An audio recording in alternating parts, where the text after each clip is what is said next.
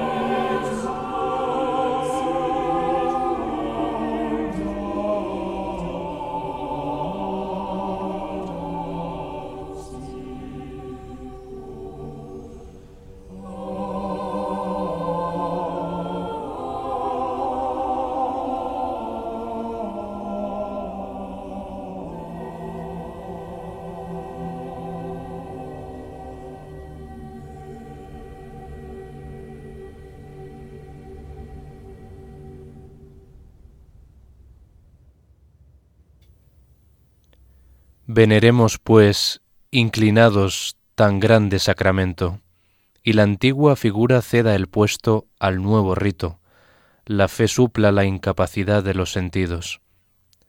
Al Padre y al Hijo sean dadas alabanza y júbilo, salud, honor, poder y bendición. Una gloria igual sea dada al que del uno y del otro procede. Amén.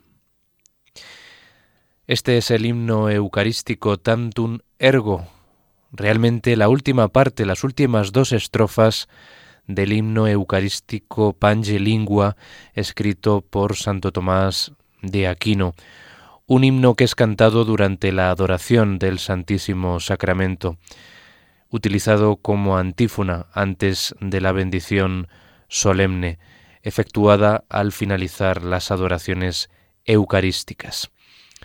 Este himno expresa de manera concreta la doctrina de la transubstanciación, en la cual el pan y el vino se convierten en el cuerpo y la sangre de Cristo. Sean bienvenidos a Enclave de Dios, el espacio de la música sacra, la música de contenido religioso en la radio de la Virgen. Les saluda Germán García Tomás Y hoy les propongo en este programa un recorrido musical en torno a dos himnos eucarísticos. De un lado el Pange Lingua y más concretamente esa estrofa final, el Tantum Ergo Sacramentum, y por otro lado el Ave Verum Corpus. Por lo tanto, estos dos himnos eucarísticos vehicularán en lo musical el programa de hoy de Enclave de Dios.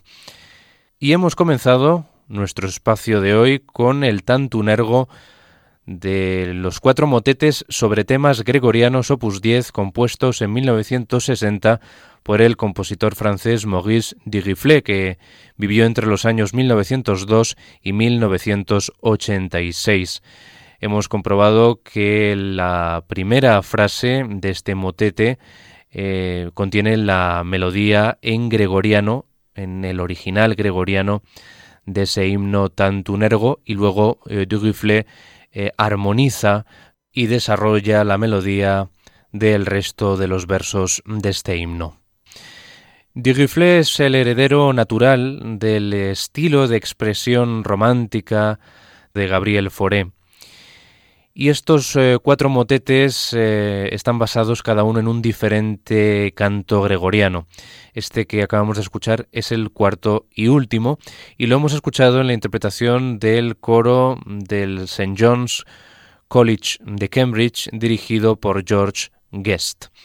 Vamos ahora a dar un salto desde el siglo XX en el que estábamos, 1960, y nos vamos a ir hasta el siglo XVIII, finales del siglo XVIII, con el himno eucarístico Tantunergo en re mayor, Kegel Verzeichnis 197 que compuso Wolfgang Amadeus Mozart, el compositor salzburgués. Vamos a escucharlo en la interpretación de la Kurfelsiges Kammerorchester de Mannheim con el Coro de Cámara de Europa bajo la dirección de Nicole Matt y Jens Wollensleger.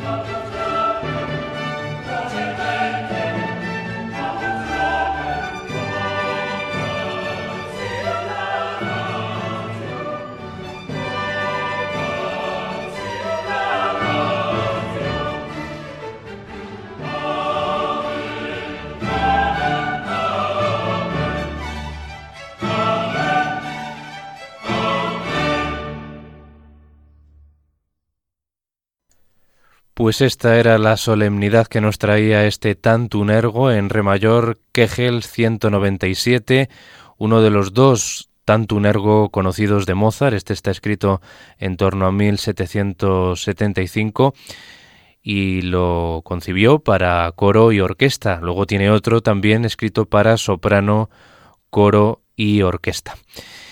Bien, pues continuamos en este repaso por los himnos eucarísticos eh, en la música clásica, en la música occidental clásica, en el programa En Clave de Dios, y continuamos en Austria. Vamos ahora del clasicismo al romanticismo con la música de Franz Schubert. Es muy conocida la producción religiosa de Schubert con sus eh, seis misas a la cabeza, pero también tiene Mm, pequeñas composiciones basadas en himnos o en diversos textos sacros, diversos motetes.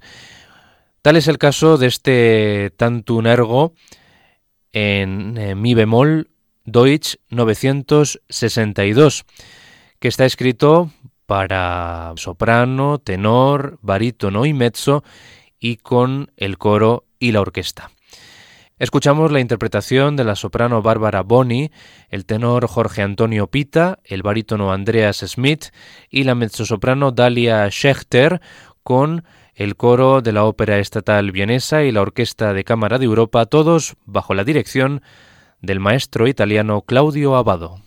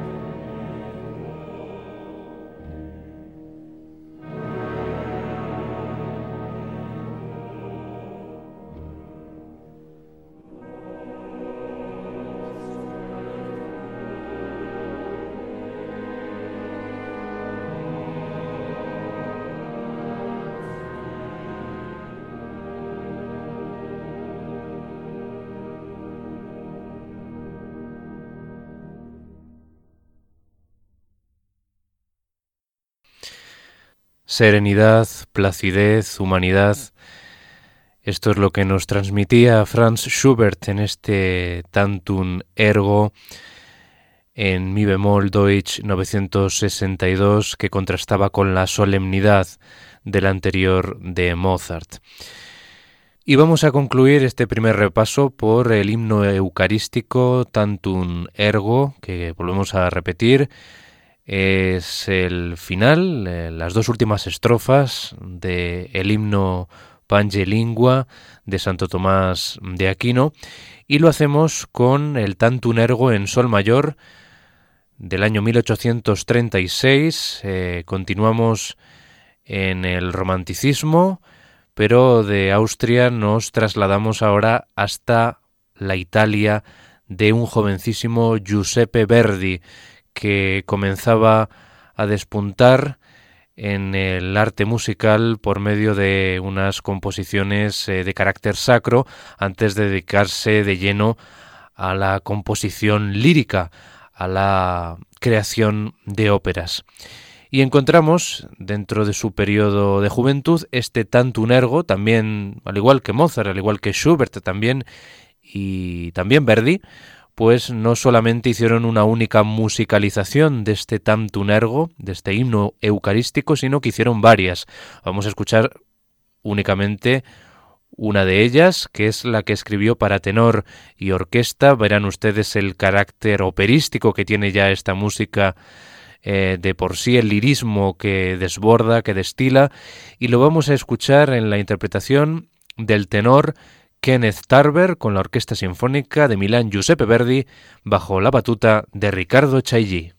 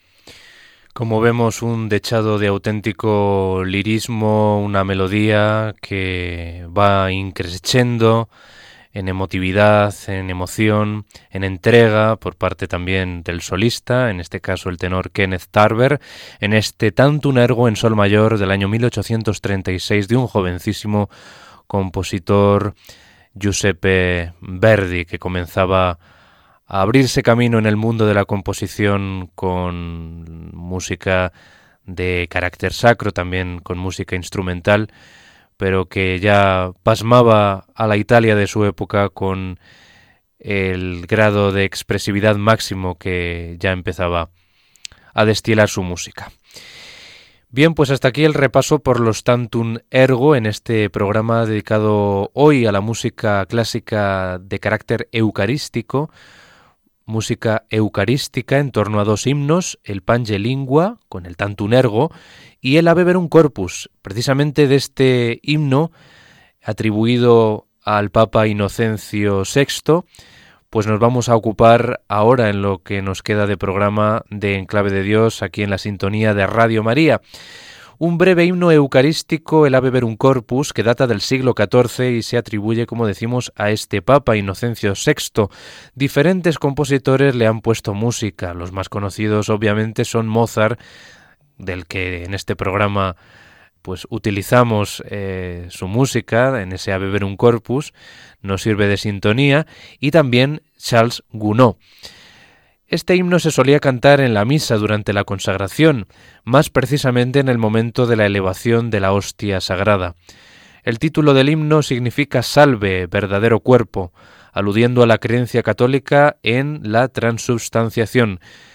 Este Ave Verum Corpus es una meditación acerca de la presencia real de Jesucristo en la Eucaristía y el poder redentor del sufrimiento.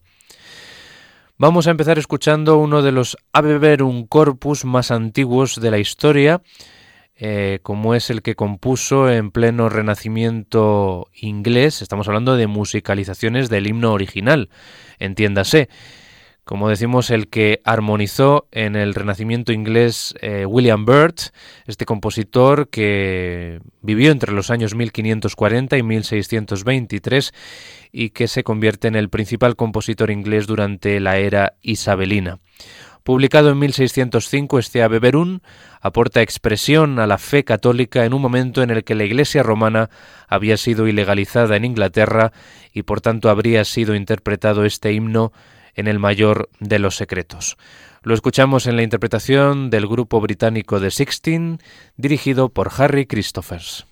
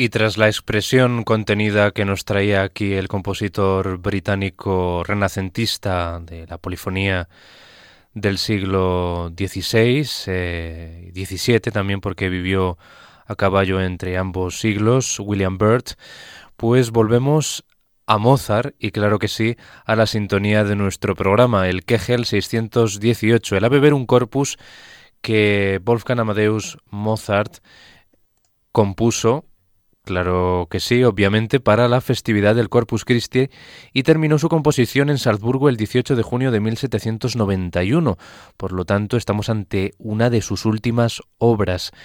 Fue dedicado a Anton Stoll, el director del coro de la parroquia de Baden, una estación termal donde su esposa Constanza pasaba largas temporadas reponiéndose de su penoso estado de salud. Por otro lado, esta obra fue compuesta mientras Mozart terminaba de componer su ópera La flauta mágica, y mientras Constance esperaba a su sexto hijo y reposaba en el balneario de Baden. Solo faltaban escasos seis meses para la muerte de Mozart. En abril de ese año 1791, Leopold Hoffmann, quien fue maestro de capilla en la Catedral de San Esteban de Viena, cayó gravemente enfermo, y Mozart, que nunca había sido un ávido compositor de música sacra, aunque tiene en su haber muchísima música sacra, vio una oportunidad de mejorar sus ingresos. Con este fin dirigió de nuevo su atención a este tipo de música que culminó finalmente con su requiem. Esta obra está compuesta para coro, cuerdas y órgano, y en el manuscrito de Mozart solo existe una pequeña nota a la dirección indicando sotoboche eh, al comienzo. Esa notación existe al comienzo del manuscrito original.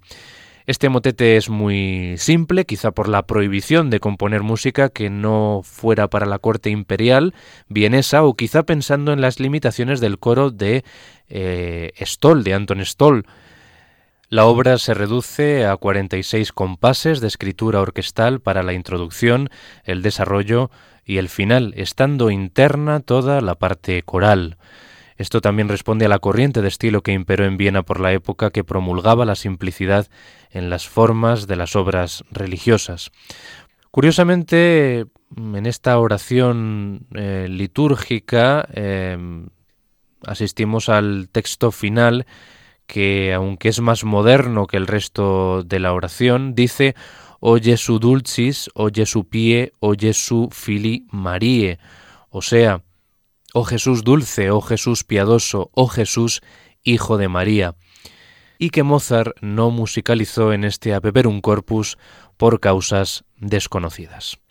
Vamos a escucharla, por tanto, en la interpretación del coro de cámara de Estocolmo y el coro de la radio sueca con la Orquesta Filarmónica de Berlín, bajo la dirección de Ricardo Muti, la versión que nosotros utilizamos en este programa en clave de Dios.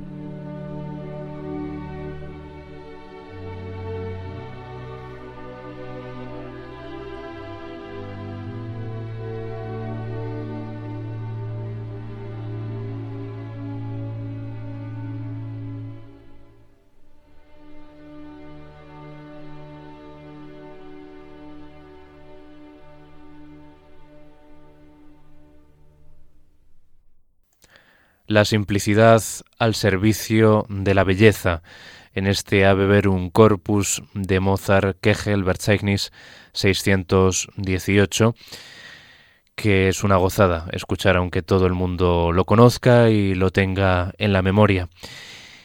Y del clasicismo volvemos al romanticismo y a Francia con eh, la música de Camille Sensen, con la musicalización del Ave un Corpus que realizó este compositor famoso por el Carnaval de los Animales. Una un Corpus en mi bemol mayor, opus 145 dentro de su catálogo musical que escribió en torno a 1860. Es muy acusada la tendencia a componer música religiosa por parte de los compositores románticos franceses y ahora seguidamente después de Sensen escucharemos el famoso Ave también de Charles Gounod. Pero vamos Primero con el de Camille Sensen, que vamos a escuchar en la interpretación del coro Ale Regrets, con la dirección de Paolo de Giacometti.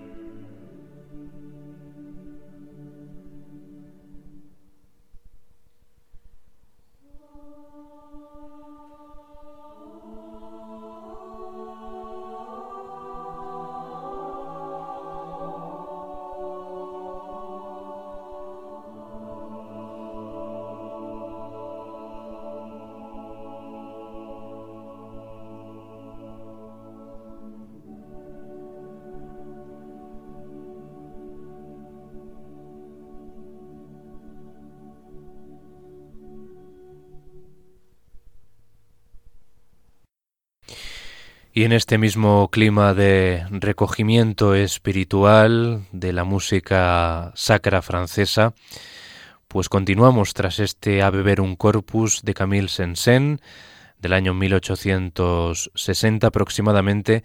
Nos acercamos ahora a la misma época romántica, a 1879, para escuchar el A beber un corpus de Charles Gounod, el autor de la famosa ópera Fausto y también de la ópera Romeo y Julieta. Lo escuchamos en las voces del coro del Tabernáculo Mormón y miembros de la orquesta de Temple Square.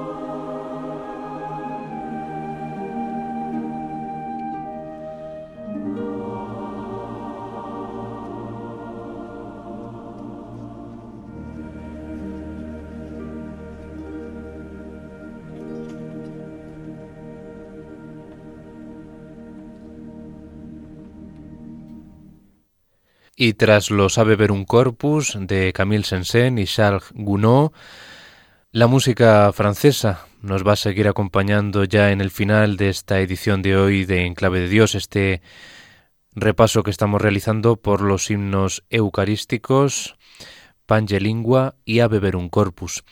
Y vamos ahora con la ópera Diálogos de Carmelitas de Francis Poulenc. Nos vamos hasta el año 1900 57, que es cuando se estrenó en la escala de Milán, en una versión italiana. Eh, hubo que esperar eh, unos meses después. En enero se estrenó la versión italiana, en junio la versión francesa.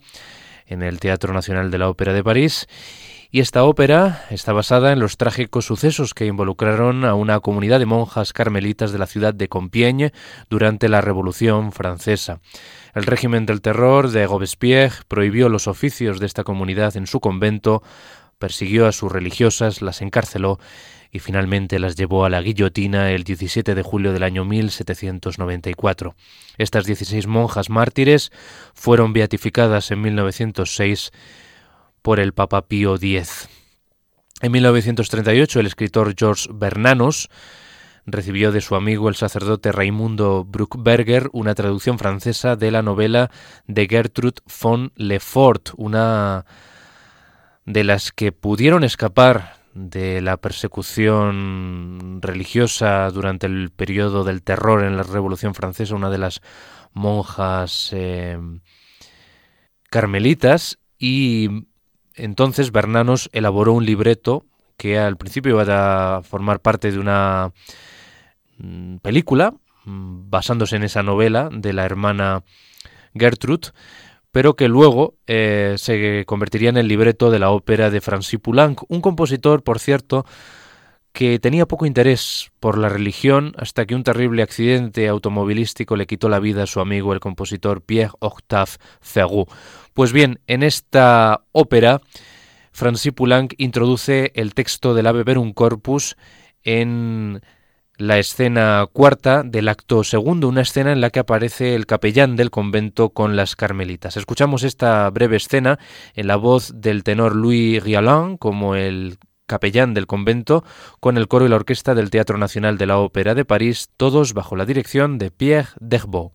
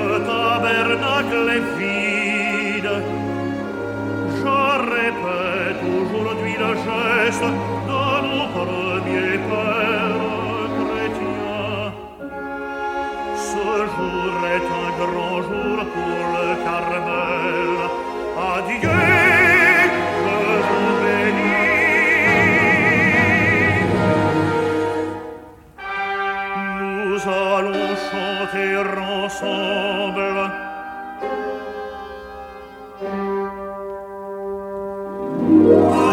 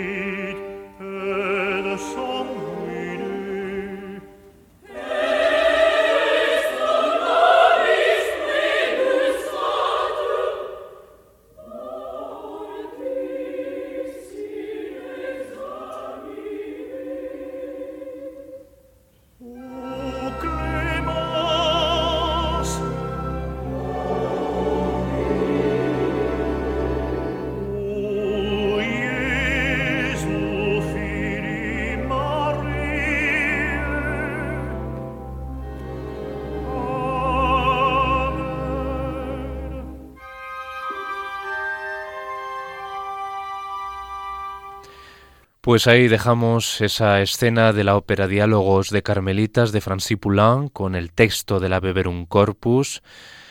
Salve verdadero cuerpo nacido de la Virgen María, verdaderamente atormentado, sacrificado en la cruz por la humanidad, de cuyo costado perforado fluyó agua y sangre, sé para nosotros un anticipo en el trance de la muerte.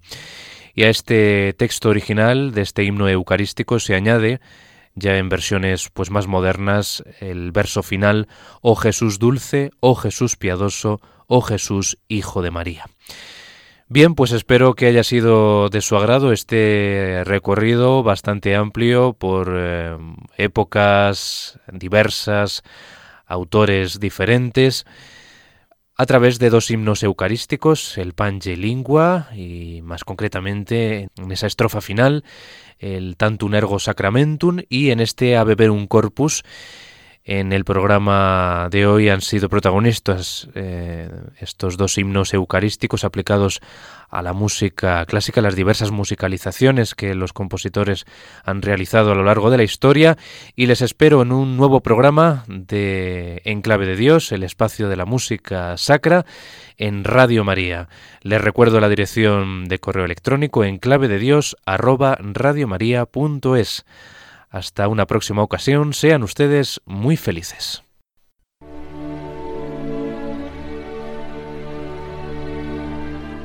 Y así termina En Clave de Dios con Germán García Tomás.